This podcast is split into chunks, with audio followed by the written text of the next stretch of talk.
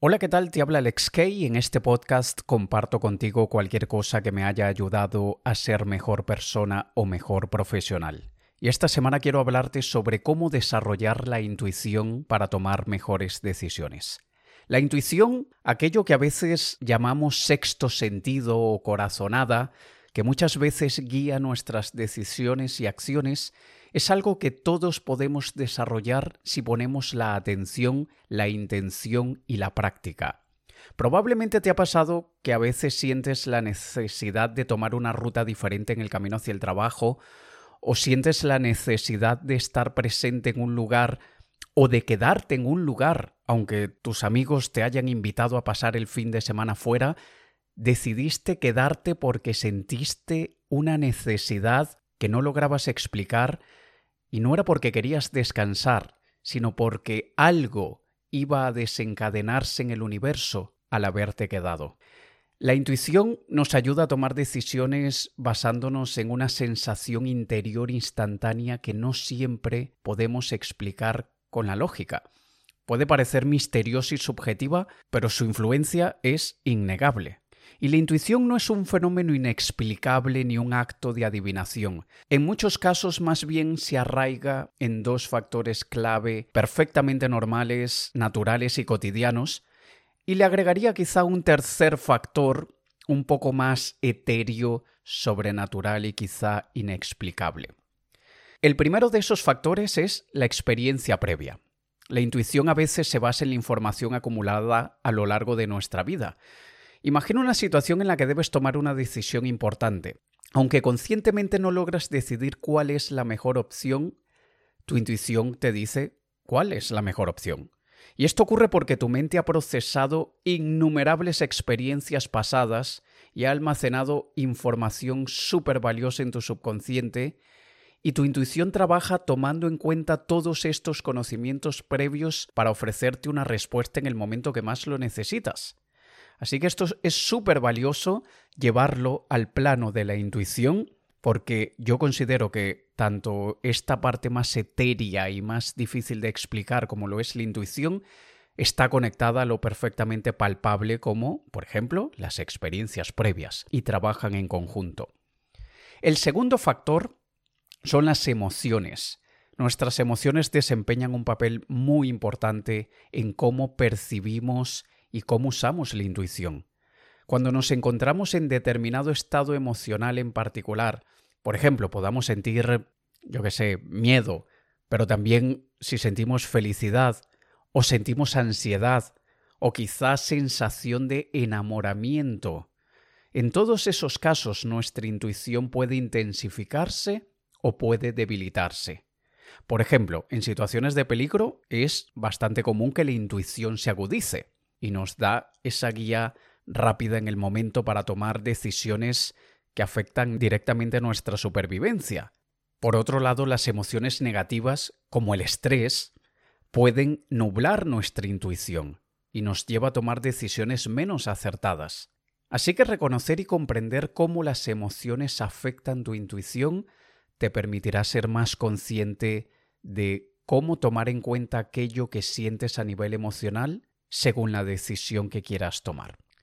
Y el tercer factor, que te decía que habían dos perfectamente naturales y normales y un tercero un poco más sobrenatural, o bueno, sobrenatural suena quizá un poco exagerado para algunos, pero no tan natural, que no es tan mundano, pero sí que podría ser considerado, digamos, más bien esotérico, si quieres, se basa en el subconsciente colectivo. Muchos grandes pensadores de todas las épocas han creído que aquella información almacenada de la que te hablaba antes no se limita a nuestros recuerdos personales de nuestras experiencias pasadas y hechos que hemos vivido, sino que también hay una mente común a todas las personas y que nuestras mentes individuales están conectadas con una mente universal. Y esto podría explicar la razón por la cual varias personas en el mundo pueden tener exactamente la misma idea de negocio o de una historia para un libro o lo que sea. Aunque estén a miles de kilómetros de distancia unos de los otros, acceden a esa base de datos universal que nos conecta a todos. Y esto no se ve únicamente con las ideas, esto también se ve en la conexión que sentimos por algunas personas que están a miles de kilómetros de distancia. ¿Por casualidad te ha pasado alguna vez que has sentido algo, algo que no logras explicar por alguien que está a centenas o miles de kilómetros de ti y no, no es una atracción física, al menos no inicialmente, sino que es algo más a nivel sentimental, más a nivel emocional, o, o, como quieras llamarlo, pero sientes de alguna manera que esa persona y tú estáis destinados a encontrarse. ¿Te ha pasado eso alguna vez? La cultura asiática tiene una historia muy bonita, que es el cuento del hilo rojo, no sé si la has escuchado, que narra la historia de dos personas destinadas a estar juntas debido a un hilo rojo invisible que está atado a sus dedos meñiques desde el nacimiento. Dice que en el universo hay algo que conecta a todas las personas que están destinadas a ser amantes o ser amigos.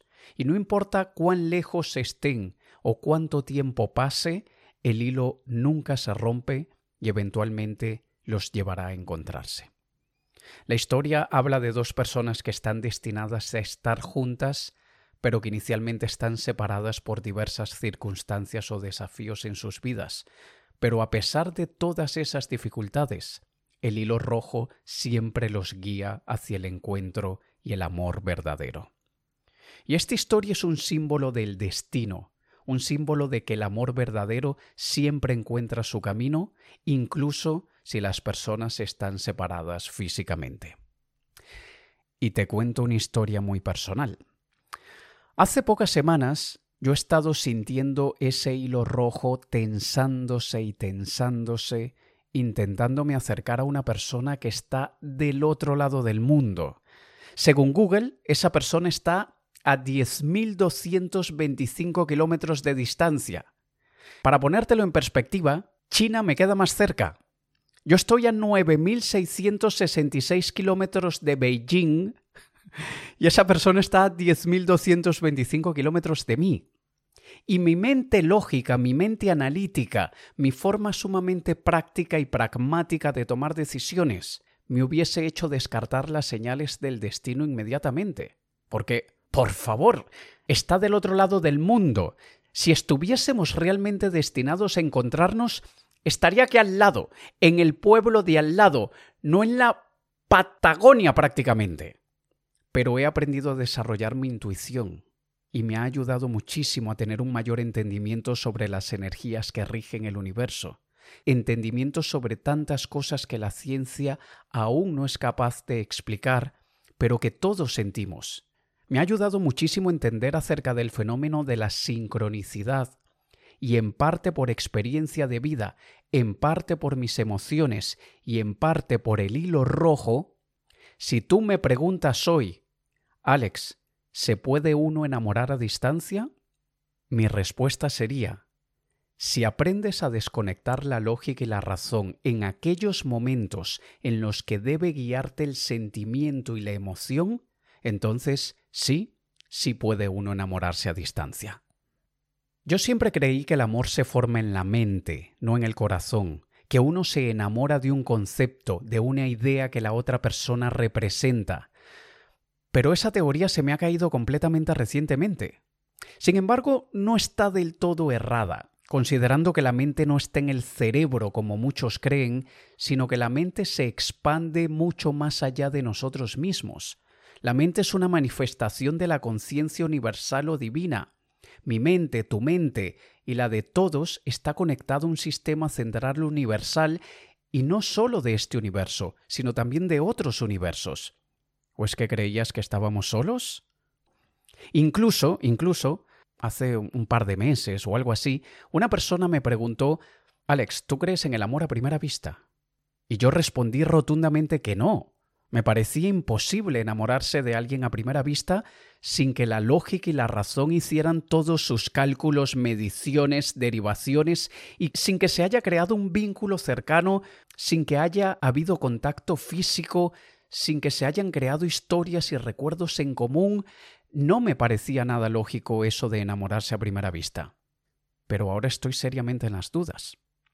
En fin, eso ya sería tema para otra ocasión y algo para ser contemplado y evaluado en soledad. Ahora, vamos a ver exactamente cómo desarrollar la intuición para tomar mejores decisiones. Pero por favor toma como parte de todo esto lo que te he comentado hasta ahora. Debemos ampliar nuestra visión de lo que creemos que es el universo y debemos abrir la mente a muchas cosas que la ciencia aún no ha logrado explicar. ¿Vale? Dicho esto, veamos qué más hay que hacer. Primero, aprender a calmar la mente aprender a callar los pensamientos.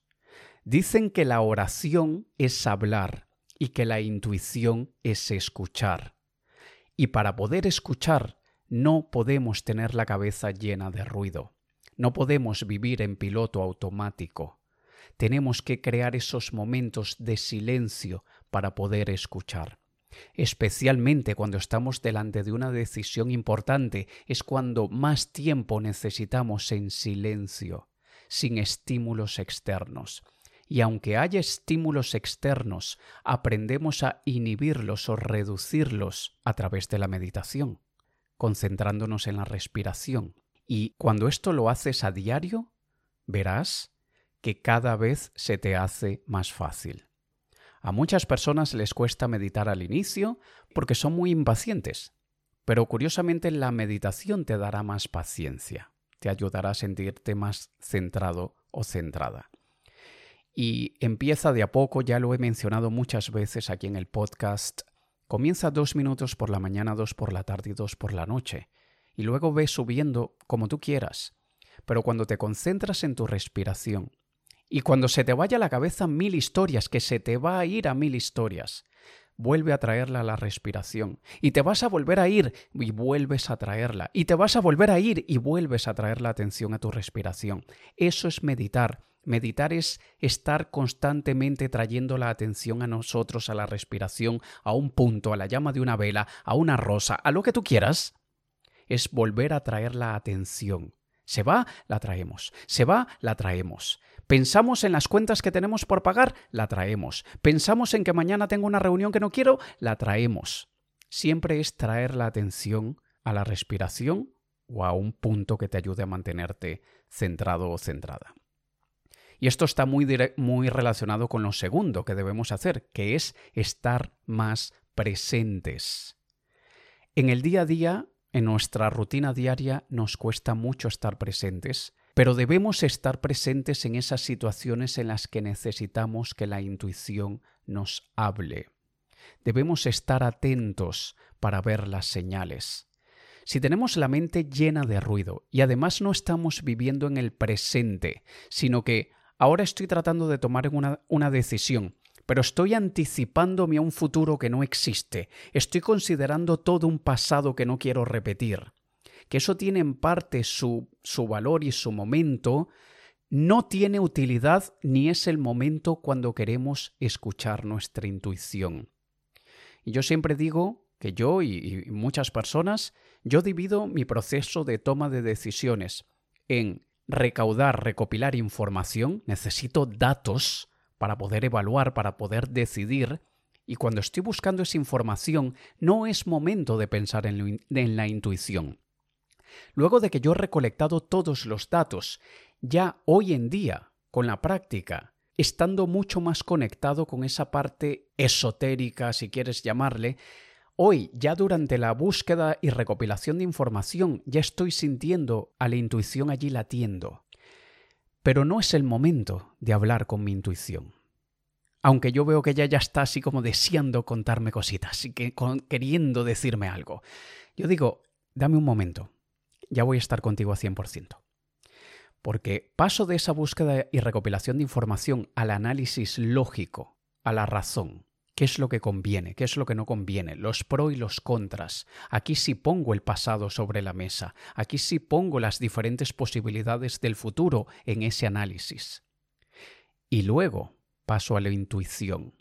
Y en mi caso, generalmente, antes de escuchar, me gusta pedir. Y yo le pido a mi intuición lo que quiero.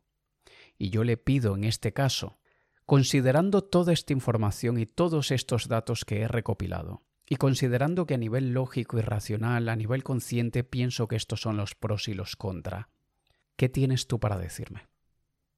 ¿Qué me estoy saltando? ¿Qué debería descartar de lo que ya consideré como importante? Porque para ti, intuición, no es importante. ¿Qué cosas sí lo son? Y yo las había banalizado.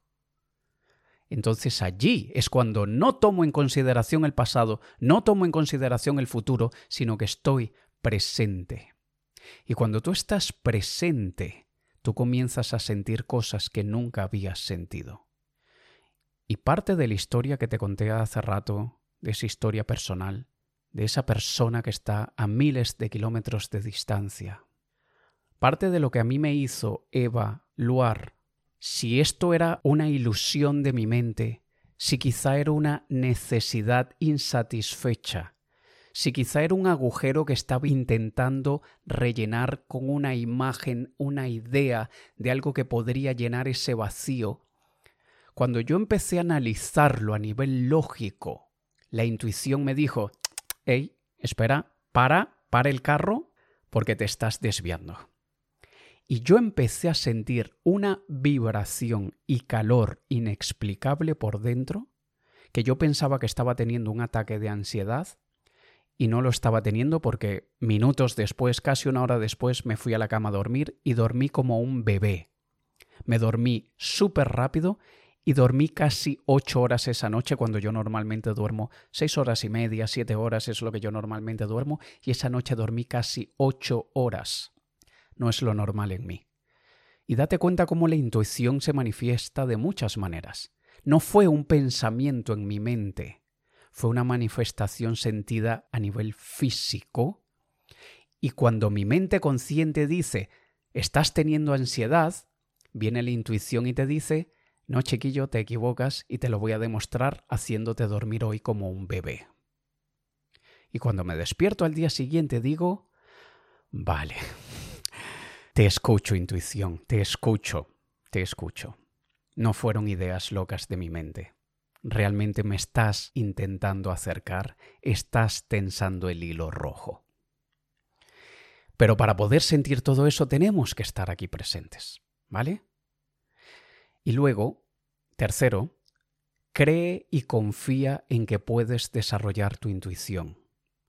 Recuerda lo que te he comentado en otros episodios y si estuviste presente en mi conferencia de reprogramación subconsciente, que si no estuviste, escríbeme y te mando la grabación, recuerda la teoría de la expectativa de Víctor Brun. Si tú crees que no es posible, no es posible. Tú tienes que tener una expectativa de la posibilidad del resultado que quieres. Si tú estás negado o negada a que la intuición te va a ayudar, no te va a ayudar. Y esto no es solamente a nivel de la, intuición, sino a nivel de cualquier cosa que hagas en la vida. Así que cree y confía en que puedes desarrollar tu intuición. Y pienso una cosa, señores amigos hombres que me estéis escuchando, las mujeres no son las únicas que tienen un sexto sentido. Las mujeres no son las únicas que tienen una intuición muy desarrollada. Simplemente la mujer es tan pura a nivel energético, tan divina a nivel cósmico, la energía femenina siendo lo más precioso que hay en el universo, es normal que le sea más fácil conectarse a ese lado intuitivo. También por una cuestión de naturaleza de géneros, los hombres hemos sido entrenados, condicionados o como quieras llamarle, a lo largo de miles y miles y miles de años de evolución, a tomar decisiones, a pensar, no a sentir, mientras que la mujer, por miles y miles y miles de años de evolución, ha sido de forma natural mucho más propensa a sentir, a estar conectadas con esas emociones que los hombres tratamos de inhibir para no parecer débiles, para no parecer vulnerables, para no parecer cursis o para no parecerle aburridos a algunas mujeres, porque sabemos que lamentablemente algunas mujeres quieren esa chispa del reto, de la rebeldía, de la aventura y por eso buscan a hombres que, que sean arriesgados, arrojados, que no sean tan sentimentales y emocionales, porque les llena de vida estar con un hombre que les ponga la adrenalina a 10.000.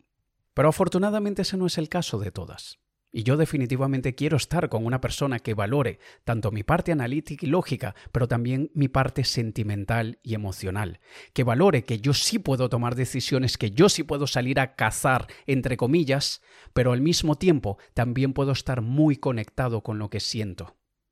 Así que somos un todo, no somos una parte.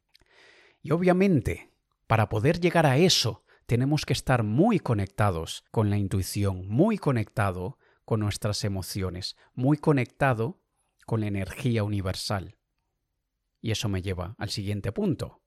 Cuida muchísimo tu energía personal. Recuerda que tu mente y tu energía vital, no tu energía de, de, que si te sientes cansado o con energía, no, tu energía cósmica es compartida, no es solo tuya.